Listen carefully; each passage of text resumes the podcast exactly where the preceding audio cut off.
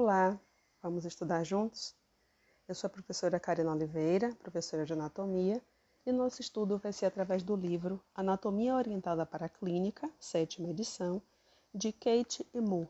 Ele é muito conhecido como o livro de anatomia de Moore.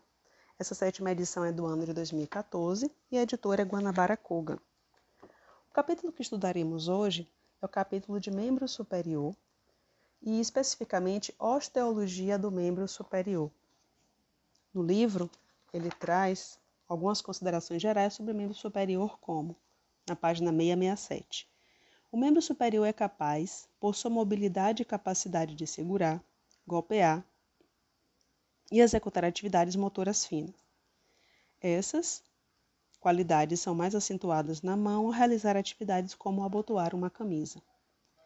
Então, o membro superior ele tem quatro segmentos principais, subdivididos em regiões para uma descrição mais precisa: região do ombro, braço, antebraço e mão. A região do ombro é o segmento do membro superior que se sobrepõe a partes do tronco, ou seja, a partes do tórax e do dorso, e também a região lateral e inferior do pescoço. Então inclui as regiões peitoral, escapular e deltoide, que é essa região toda lateral. E o símbolo do membro superior é um anel ósseo incompleto posteriormente, formado pelas escápulas e clavículas, e anteriormente pelo manúbrio do externo, que ele, claro, o manúbrio é do esqueleto axial. Já o braço é o primeiro segmento do membro superior livre, mais móvel do membro superior, e é o segmento mais longo do membro superior. E ele vai se estender entre o ombro e o cotovelo. Então, é o segmento maior entre o ombro e o cotovelo. Já o antebraço é o segundo segmento mais longo, que estende-se entre o cotovelo, a articulação do cotovelo e a articulação do punho. Então, neste caso, a mão, que é a parte do membro superior mais distal do antebraço, ela é formada ao redor dos ossos do carpo, metacarpo e falanges. E aí o autor traz uma definição de punho como consiste a mão consiste em punho, palma, dorso da mão e dedos. E, inclusive, com polegar. É ricamente suprida, vascularizada por terminações sensitivas, sensitivas para tato, dor e temperatura. Ricamente, é ricamente suprida por terminações sensitivas para tato, dor e temperatura. Existe também um estudo da comparação entre os membros superiores e inferiores, no entanto, o autor traz que os membros superiores e inferiores eles têm desenvolvimentos muito semelhantes, porém têm algumas funções diferentes em relação ao suporte. O membro inferior é mais importante para suporte, o membro superior é mais para movimento, mobilidade. E os ossos do membro superior, eles estão classificados aqui no livro da seguinte forma: o símbolo do membro superior e os ossos da parte livre do membro superior formam um esqueleto apendicular superior e o símbolo do membro inferior e os ossos da parte livre do membro inferior formam um símbolo do membro inferior. Então, como eu falei mais cedo, o símbolo do membro superior é um anel ósseo incompleto, formado pelas escápulas e clavículas, e elas vão se unir ao osso externo, que é do esqueleto axial. A clavícula, ele é o osso que une o tronco ao membro superior. Ele possui um corpo central e duas extremidades: a extremidade external, que é mais medial, e a extremidade acromial, que é mais lateral. Esta clavícula, ela vai se unir à escápula, que é um osso plano triangular situado na face posterolateral do tórax e fica sobre a segunda a sétima costelas. Então, a escápula é um osso triangular, escápula direita do lado direito, escápula esquerda do seu lado esquerdo. Se vocês conseguirem tocar na escápula de vocês, vão perceber que na parte posterior tem uma saliência proeminente, uma proeminência chamada de espinha da escápula. Ela vai delimitar fossas supraespinal e infraespinal, que neste caso vocês não conseguem palpar porque estão com os músculos com o mesmo nome. Então, já a face que é mais anterior, chamada de face costal, ela abriga uma fossa que é uma fossa que também vai abrigar um músculo chamado de subescapular. A escápula também possui um processo que é semelhante a um bico, chamado de processo coracoide, que fica bem próximo da região da cavidade glenoidal, que é uma cavidade lateral que vai se articular com a cabeça do, do húmero, começando então a formar a articulação do ombro. Então, o livro traz que na região superolateral, a face lateral da escápula tem uma cavidade glenoidal que recebe e articula-se com a cabeça do húmero na articulação do ombro. Então, a cavidade glenoidal é uma fossa oval, côncava, rasa, voltada em direção anterolateral e ligeiramente superior, bem menor que uma esfera. Então, através dessa cavidade glenoide que o húmero vai se articular através de sua cabeça. Então, o húmero é o maior osso do membro superior, articula-se com a escápula na articulação do ombro e com o rádio e a una, com os ossos rádio e una, na articulação do cotovelo. Então, o húmero tem extremidade proximal, que é a parte mais superior, o centro, que é o chamado de corpo, e a extremidade distal. Na extremidade proximal, que tem a cabeça do húmero, duas saliências importantes, que são chamadas de tubérculos, maior e menor. Entre eles tem um sulco, chamado de intertubercular. E logo um pouco mais no meio do húmero existe uma saliência em formato de é, não é tão proeminente quanto os tubérculos, que a gente consegue palpar aqui na lateral, mas é uma saliência um pouco mais plana, chamada de tuberosidade, que vai se inserir o músculo deltoide. Então chama-se tuberosidade deltoide. O músculo deltoide é o músculo lateral do braço, muito utilizado para aplicar injeções intramusculares. Dependendo do tipo de quantidade de líquido a ser administrado, o profissional ele vai utilizar esse músculo que fica na lateral do ombro para aplicar injeções intramusculares. Na parte da extremidade distal do osso húmero, podemos observar que ele vai se articular agora com os dois ossos do antebraço. O osso rádio, que é um osso lateral do antebraço, na posição anatômica, e o osso ulna, que é um osso medial do antebraço. Então, através do capítulo, ele se articula com a cabeça do osso rádio através da tróclea, ele vai se articular com o osso ulna. Então, na parte medial do húmero, a gente consegue encontrar também uma saliência chamada de epicôndilo. Logo inferior a essa saliência, tem uma fossa, que é onde vai passar um nervo, que é o nervo ulnar. Então, uma fossa ou um sulco. A literatura traz como sulco, o sulco do nervo ulnar, que é um nervo que passa por essa região. Então, às vezes, a gente bate o cotovelo em algum lugar, aí sente aquele choquinho. O que é o choquinho? É uma compressão mecânica em cima do nervo que deu essa sensação de choquinho. Então, além desses ossos da região do cotovelo, então o cotovelo é uma articulação formada pelos ossos húmero, rádio e una, então vamos para a região do antebraço. Então os ossos do antebraço, eles são dois ossos que formam juntos a segunda unidade de um suporte móvel articulado.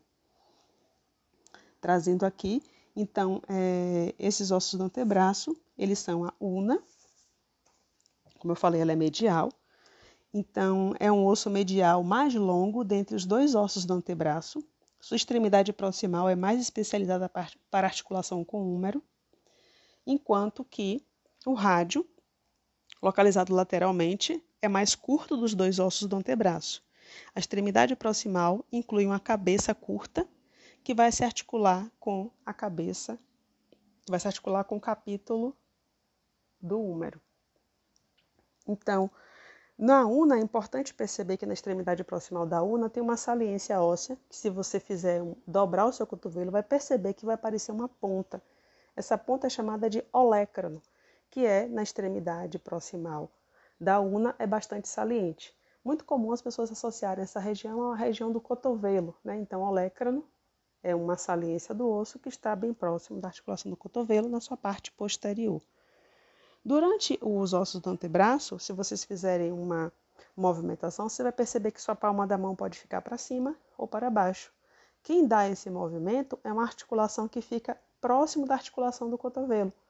Então, o rádio ele pode se deslizar sobre a una, fazer um movimento. Normalmente a una fica parada e o osso rádio que vai através da musculatura do antebraço, fazer esse movimento. Então, observem que toda vez que você vai mexer o antebraço, o rádio que se move mais. E quem acompanha o rádio é o, o próprio é, dedo polegar.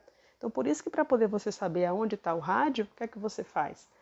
Você vai observar a localização do polegar. Se o polegar ele estiver lateral, o rádio está lateral. Se você colocar seu polegar para medial, o rádio vai para medial. Então, o rádio sempre acompanha o movimento do polegar. Então fica fácil de você perceber.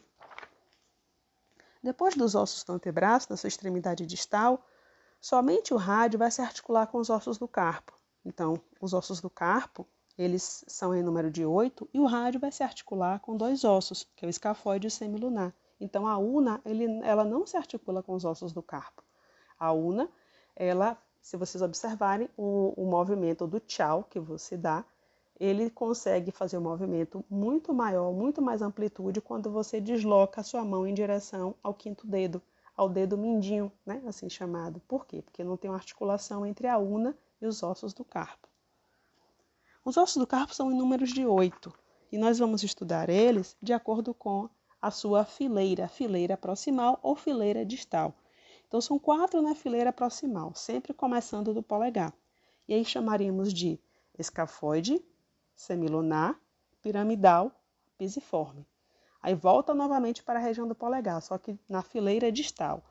Osso trapézio, trapezoide, capitato, amato, somando então oito ossos na região do carpo. Em seguida, veremos os ossos da região do metacarpo, começando também pelo polegar, que é o primeiro dedo.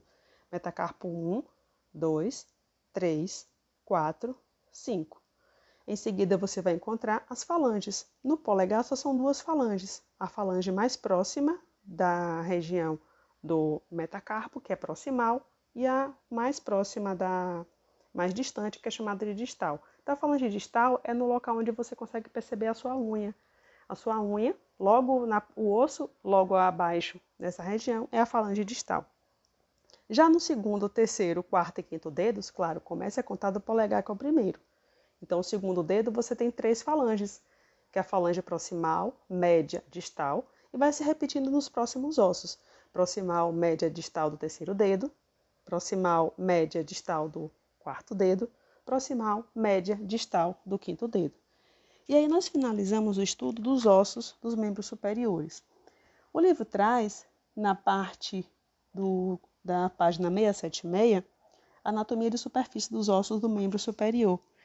E aí já vai trazer uma forma de você conseguir palpar algumas estruturas. Como nós falamos, dá para palpar a espinha da escápula, dá para palpar os tubérculos maior e menor, o olécrano, o epicôndilo medial, o processo estiloide, que são duas saliências na região distal do osso húmero e do osso rádio osso una. Então, se você fizer esse ossinho que aparece na região lateral próximo do seu punho, é o processo estiloide do rádio, ou da una, enquanto que o outro, mais medial, quando você coloca a sua mão para inferior, é o processo estiloide do rádio.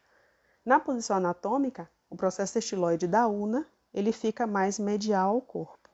Tá?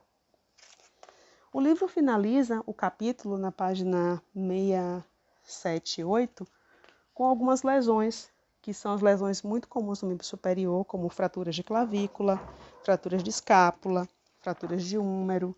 Traz também sobre fraturas de una, quais são os locais, a fratura do osso amato e uma fratura distal dos ossos do antebraço, punho, cotovelo. Então, ele traz a fratura de Colles como uma fratura da região de fragmentos. Então, ele traz aqui na fratura de Colles como uma fratura bem distal da região do rádio. Fratura do amato também. E as fraturas da falange. Então, do ponto de vista esquelético, os ossos, nós temos os ossos do membro superior, escápula, clavícula, húmero, rádio, que é o osso lateral do antebraço, una, que é o osso medial do antebraço, os ossos do carpo, que são em número de oito, sendo duas fileiras, fileira proximal, escafoide, semilunar, piramidal, pisiforme, fileira distal, trapézio, trapezoide, capitato e amato. Depois os ossos metacarpos, metacarpo 1, 2, 3, 4, 5, falanges do primeiro dedo, proximal e distal, e do segundo, terceiro, quarto e quinto dedo, são a mesma quantidade, proximal, média e distal. Certo? Espero que vocês tenham aproveitado e até breve.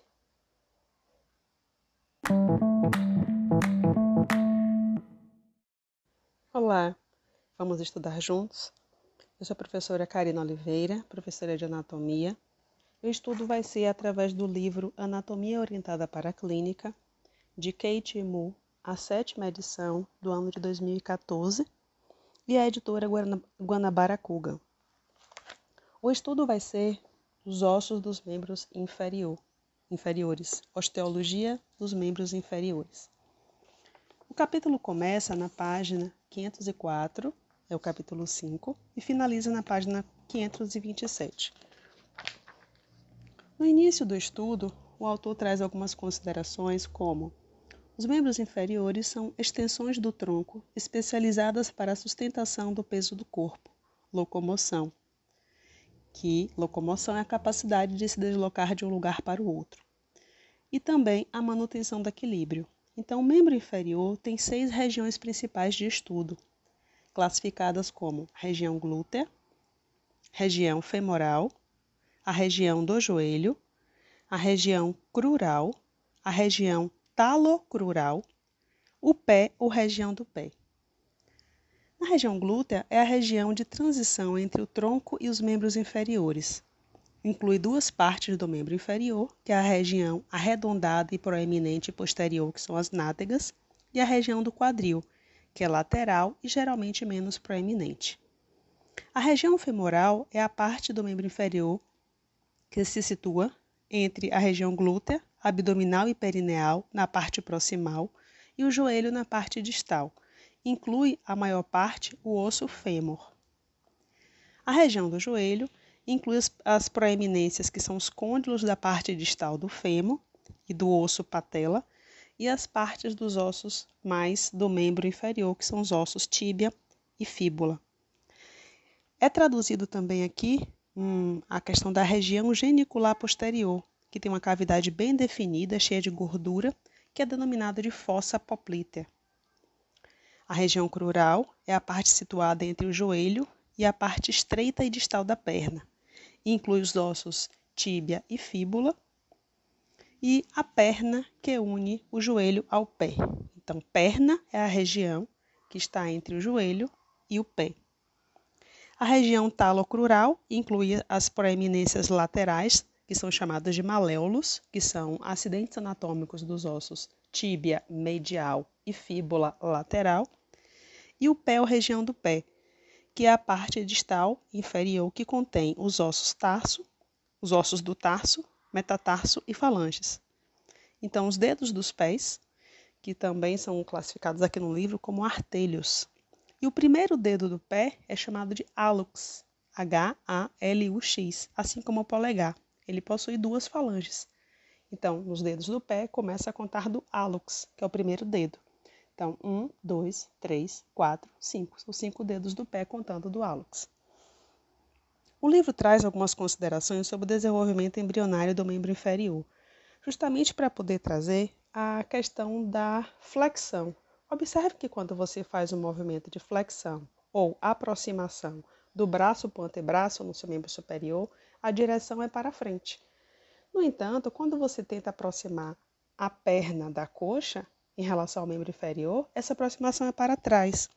Então, ele traz isso em relação ao desenvolvimento embrionário da criança. E ele traz na página 508 uma seguinte explicação: que a torção e rotação do membro inferior ainda não estão ocorrendo, ainda estão ocorrendo ao nascimento. Então, observe que as plantas dos pés das crianças tendem a se tocar quando os pés são aproximados, como ao bater palmas. A, conclu a conclusão do processo coincide com o domínio da habilidade para andar. Então, a rotação medial e essa movimentação, essa pronação do membro inferior, que acontece muito comum nas crianças, só se desenvolve mais quando ela anda. Então, o joelho, ao contrário das articulações do membro superior, ele dobra para trás. O pé também, ele vai ser mais para frente. Então, esse padrão é por conta do desenvolvimento embrionário dos membros inferiores. E isso vai se especializar quando a criança começa a andar, que vai começando a ter essa, esse aperfeiçoamento dessas articulações. Dentre os ossos do membro inferior, interessante isso, né? Eu achei bem interessante também. Então, o esqueleto do membro inferior, que é o esqueleto apendicular inferior, ele pode ser dividido em dois componentes funcionais: o símbolo do membro inferior e os ossos do membro inferior livre. Então, esse símbolo do membro inferior, que é chamado de pelve óssea, é um anel formado pelo sacro, pelos ossos do quadril direito e esquerdo, unidos anteriormente na sínfise púbica. E esse símbolo do membro inferior, ele fixa o membro inferior até o esqueleto axial. E aí, logo em seguida, o estudo da disposição dos ossos do membro inferior, ela começa a acontecer. Dentre os ossos do membro inferior, o primeiro osso que é apresentado é o osso do quadril, que o osso do quadril maduro é o grande osso pélvico plano, formado pela fusão de três ossos primários, osso ilho, osso isquio e osso pubis. E essa fusão desses ossos acontece somente no fim da adolescência. Então, cada um dos três ossos é formado a partir do seu próprio centro primário de crescimento ósseo ou ossificação, e mais tarde eles vão ter centros secundários e aí se fechar e formar um osso único. Porém, essa fusão ela começa a se fundir entre 15 e 17 anos, e a fusão está completa entre 20 e 25 anos. Então, muitos jovens que têm 20 anos ainda não estão com a fusão completa ainda do osso do quadril. Um desses ossos se chama ilho, que forma a maior parte do osso do quadril e contribui para formar a parte superior de uma cavidade chamada de acetábulo.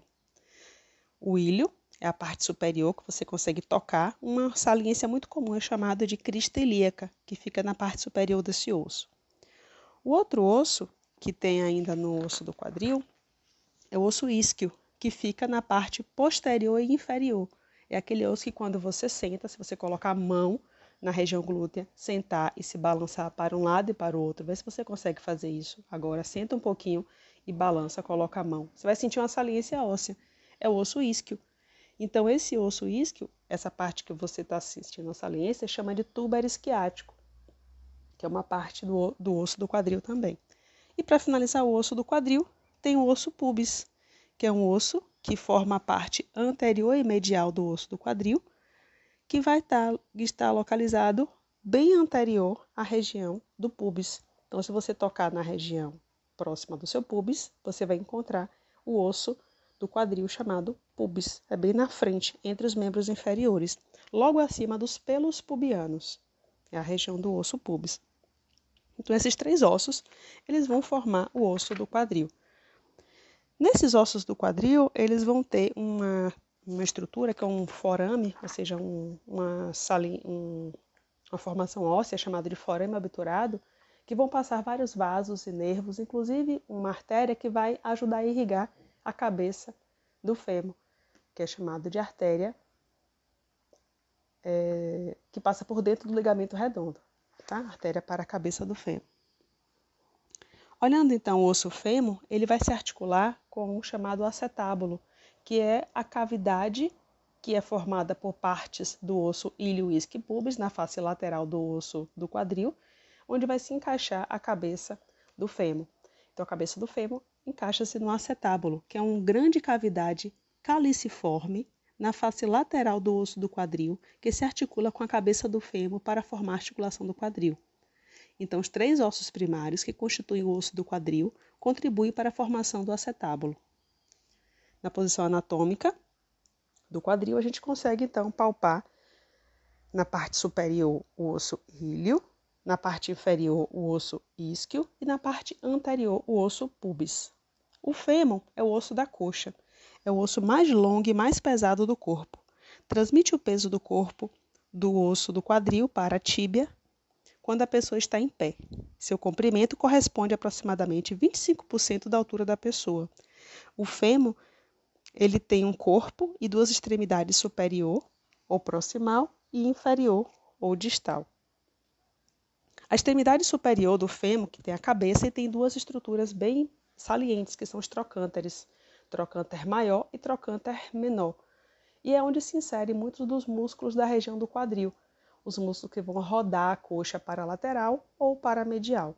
Se insere também no trocânter menor um músculo bem importante para fazer movimento de flexão, que é o músculo chamado de iliopsoas.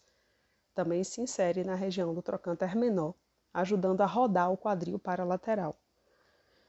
O fêmur, na sua extremidade distal, ele vai se articular com a tíbia. E quando ele se articula com a tíbia, através dos seus côndilos femorais. Então, o fêmur na extremidade distal tem dois côndilos. Na frente do fêmur nós temos um osso, que é chamado de patela. Esse osso patela, que é um osso sesamoide, que auxilia principalmente na questão da movimentação do membro inferior, porque por cima dele passa o ligamento passa o tendão do quadríceps e dele parte o ligamento patelar. Então, na extremidade distal do joelho, vai se articular o fêmur com a tíbia e a fíbula. A tíbia é o osso medial, localizado na face anteromedial da perna, quase paralela à fíbula. Então, a tíbia é o segundo osso, é o segundo maior osso do corpo. Alarga-se externamente nas duas extremidades e propicia maior área para articulação e transferência de peso. Ela possui dois côndilos está localizada no joelho. Na face logo superior da tíbia, por ser um osso longo, também tem extremidade proximal e extremidade distal. Na face superior da tíbia, encontramos a tuberosidade anterior da tíbia, que é uma saliência também onde vão se fixar o tendão patelar. Na face lateral da perna encontra-se o osso fíbula, tá? E a cabeça da fíbula se articula com a tíbia na sua extremidade proximal. A tíbia, na sua parte distal, possui o maléolo, maléolo que é uma proeminência óssea. Ela é homóloga ao processo estiloide na região do punho, só que ela é maior, e ela vai se articular, na, ela vai ser localizada na parte medial da perna. Então você pode sentir esse osso que fica medial na parte de dentro da sua perna, na parte medial, é um osso saliente que é o maléolo da tíbia. Se você virar o pé um pouco para o lado, você vai perceber que tem também um osso que é uma saliência lateral. Também é maléolo, só que agora é do osso fíbula. Observa que o maléolo da fíbula, ele parece um pouco mais saliente do que o da tíbia, e é mais saliente. Então, muitas vezes, e a articulação também parece mais móvel para o lado de lá, por conta do tipo de articulação com os ossos do pé. Então, a fíbula é um osso lateral da perna, também é um osso longo, a extremidade distal vai fazer a articulação do tornozelo, enquanto que a, a extremidade proximal ele vai se articular somente com a tíbia. Observem que para é, compor a articulação do joelho é só fêmur, patela e tíbia. A fíbula ela não vai compor a articulação do joelho. A fíbula situa-se posterolateralmente à tíbia e está firmemente fixada pela sindesmose tibiofibular, articulação, que inclui uma membrana chamada de membrana interóssea, que vai deixar esses ossos eles mais unidos e mais firmes. A membrana interóssea também ela está presente entre o rádio e a una, que faz parte da articulação nesta região. Já na parte distal entre a tíbia e a fíbula, encontram-se os ossos do pé, que são os ossos tarso, do tarso, metatarsos e falanges. Então, entre os ossos do tarso, nós temos os ossos talos, que tem o contato direto com a tíbia e com a fíbula, o calcâneo, que fica logo abaixo, que vai formar uma estrutura conhecida como calcanhar, né, região do calcanhar, é a região posterior do pé. Logo na frente desses ossos nós temos o osso navicular, que é um osso medial, depois um osso cuboide, que ele é lateral. Na frente do osso navicular, nós encontraríamos três ossos cuneiformes: cuneiforme medial, cuneiforme intermédio e cuneiforme lateral. Então, formando os ossos do pé, nós temos talos e calcâneo na parte posterior, navicular e cuboide na parte um pouco intermediária, e um pouquinho à frente do navicular nós temos os cuneiformes lateral, intermédio e medial. Na frente, agora que são os metatarsos, também são em número de cinco. Metatarso começando do hálux, da na direção do hálux, metatarso 1, 2, 3, 4 e 5. E as falanges. No primeiro dedo no hálux, duas falanges, proximal e distal, e nos outros dedos, o segundo dedo, terceiro, quarto e quinto, nós temos três falanges em cada um. Então, no segundo dedo, falange proximal, média distal, proximal, média distal do terceiro dedo, do quarto dedo, e pasmem, o quinto dedo também tem três falanges. Imagina o tamanho desse dedo pequeno do jeito que é e mesmo assim ainda tem três falanges. O único dedo que só tem duas falanges é o que? O polegar na mão e o hálux no pé.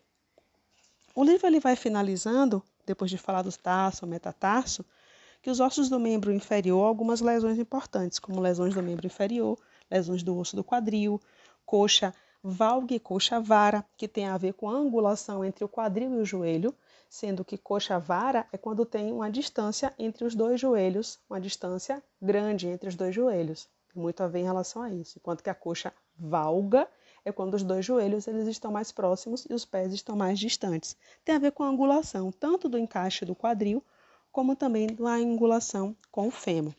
Fala de fraturas de fêmur, fraturas de colo de fêmur, muito comum em idosos, tá? por conta da questão da vascularização e do desgaste da articulação.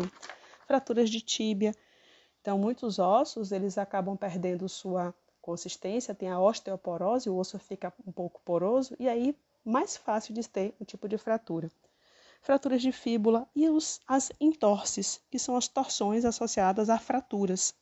Então, nós temos fraturas de tíbia e, e fíbula quando a pessoa coloca a perna num buraco assim e aí o pé torce e acaba fraturando os ossos tíbia e fíbula. E finaliza com fraturas dos ossos metatarsais. Nessa, nesse capítulo, o livro ele traz alguns pontos chaves, que é um resumo sobre os ossos do quadril, sobre o fêmur, tíbia e fíbula e ossos do pé. Então, ó, como ponto-chave, os ossos do quadril são formados pela união dos três ossos primários. Os ossos do quadril unem-se o sacro posteriormente e um ao outro anteriormente. No fêmur, durante o desenvolvimento, o maior osso do corpo desenvolve uma curvatura e gira para acomodar a postura ereta e permite a marcha em pé bípede. A tíbia fíbula é o segundo osso, é o segundo maior osso do corpo. A tíbia é uma coluna vertical que sustenta o peso acima dela. E a fíbula já é um osso delgado, mais fino. E nos ossos do pé, os muitos ossos do pé formam uma unidade funcional que permite a distribuição do peso sobre uma larga plataforma a fim de manter o equilíbrio na posição de pé. Eles formam, eles também transferem o peso do calcanhar para a parte anterior do pé, conforme é necessário na marcha e na corrida. Então, espero que vocês tenham aproveitado e até mais.